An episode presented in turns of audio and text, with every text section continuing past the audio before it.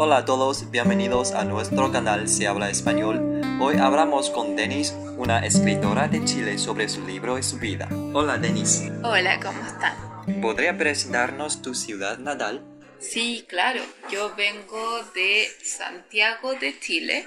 Es el último país del mundo y mi ciudad está en el centro de Chile. Es una ciudad muy bonita. Chile entero es lindo. una ciudad moderna, una ciudad donde tú puedes encontrar de todo tipo de actividades, segura, donde tú puedes ver de todo tipo de nacionalidades hoy día, desde asiáticos hasta europeos viviendo en Chile, que emigran a Chile, y sobre todo una ciudad que está en constante crecimiento y que una ciudad que tiene mucho estilo americano por, por la modernidad de sus construcciones. Dicen que tiene un modo de vida muy regular y saludable, pues como es un día normal para usted, eh, ¿podría compartir su experiencia de escritora con nosotros? Claro, tengo una, una vida bastante saludable, como bastante saludable, trato de comer alimentos, no como carne casi, vegetariano más que nada. También no hago mucho ejercicio, pero me gusta caminar camino mucho, trato de Un día normal mío sería levantarme, ir a clases de chino, porque lo estoy aprendiendo. Después todos los días voy a trato de caminar aunque sea una hora diaria por la ciudad, por la playa, que es la primera vez que yo vivo en una ciudad con playa, encuentro muy lindo. Y ahí escribo también. Mi experiencia como escritora parte desde que nací.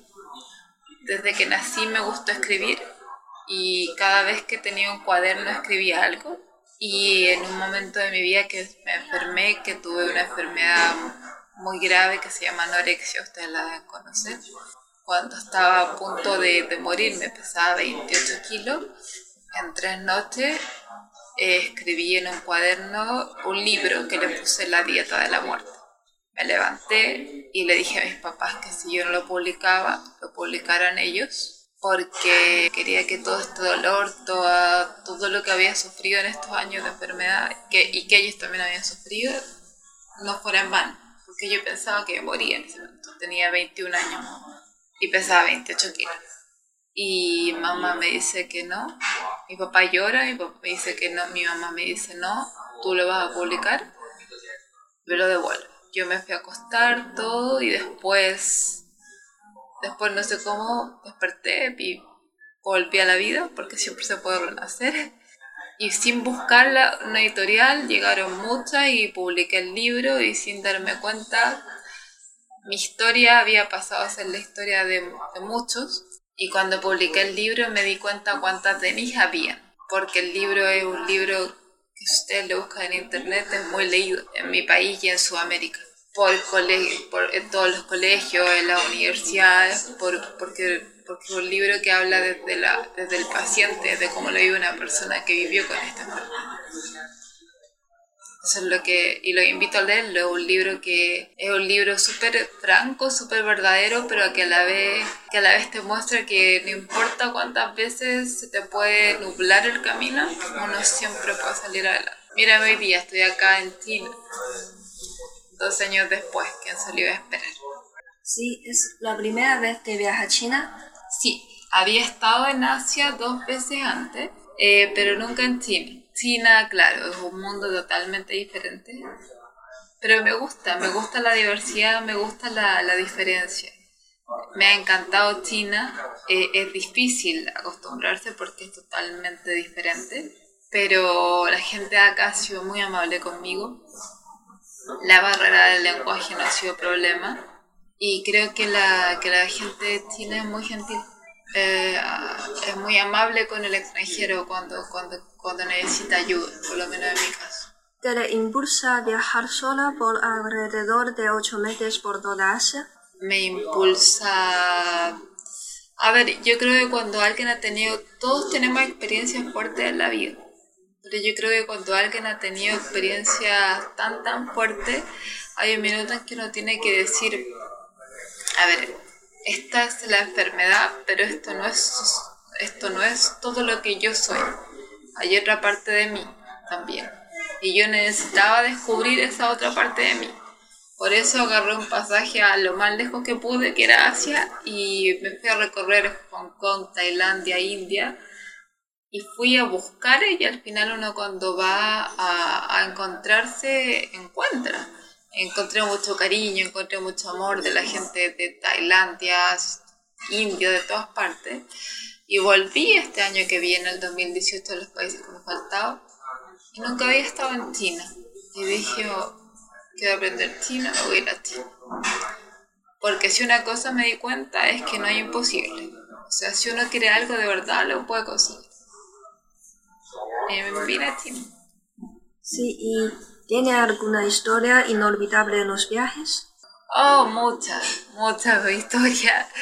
Cuando se viaja sola, siendo mujer sobre todo, hay muchas historias. Desde que se te pierde la maleta, que uno no se puede la maleta, desde que se te va el avión, que, que uno llega a un país como India y que te dejan botado entre elefantes y uno no sabe dónde está. Eh, muchas veces algunos te quieren estafar, pero generalmente la mayoría de la gente es buena. Eh, eh, me acuerdo una vez subiendo los templos de Angkor Wat en Cambodia, que las escaleras se movían, se movían y yo estaba como en la cúspide así, hacían como 50 grados, quería morir. O, o recorriendo Vietnam, que uno no sabe cómo lo hace. O sea, yo me di cuenta que una de las cosas que amo es viajar. A mí, a, a mí viajar me renueva el alma si yo estoy mucho en un lugar, como que me empiezo a sentir encerrada. A mí viajar, conocer, moverme me renueva el alma, como el espíritu. Me, yo siempre escribo, pero me nace escribir, me nace contar. Ahora mismo estoy escribiendo un blog de cómo, cómo sobrevivir en China, como las cosas típicas, cómo ir al supermercado, por ejemplo. Para usted es súper común, pero para uno que viene de afuera no entiende nada. Entonces, ¿qué es esto? ¿Qué es lo otro? ¿Cómo, cómo comprar, cómo andar en metro? ¿Cómo abrir una cuenta de banco en China? Son cosas que quizás para un, un local acá, un chino, es algo común, pero para un extranjero es algo difícil. Sobre todo si no, hablan, no hablamos chino. Sí, y cuando tengo tratado en escribir la dieta de la muerte, ¿Cuánto tiempo tardé? Tardé tres noches. Tres noches fue una, una inspiración que me vino en el minuto y me fueron tres noches en que lo escribí y lo primero que le puse fue el título. Es un título fuerte, pero fue lo primero que le puse. Tres noches. Solo tres noches. Pues yo estaba tan mal, pesaba 28 kilos, que yo dije, algo tengo que si yo me muero, no quiero que mi muerte sea en vano. Porque los doctores ya me habían, me habían desahuciado, habían dicho, ella se va a morir dijeron a mis papás. Como que estaban esperando que yo muriera. Mis papás decían que no, que no, que no. Pero yo pesaba 28 kilos, o sea, con eso no se puede vivir. Pero yo tampoco entendía yo cómo seguía vivo. Y, yo dije, bueno, si eso pasa, yo no quiero que tanto dolor, esta muerte sea en vano, o sea, quiero que se sepa lo que es vivir con esta enfermedad diario. Y sirvió porque el libro me sirvió para crear una fundación en Chile, creé un acuerdo de ley con los senadores para que esto se metiera en el plan de salud de, del gobierno chileno, porque es una enfermedad carísima que mi papá tenía los medios para pagarla, pero si otros no lo tienen, yo no tengo más derecho a la vida que otras personas.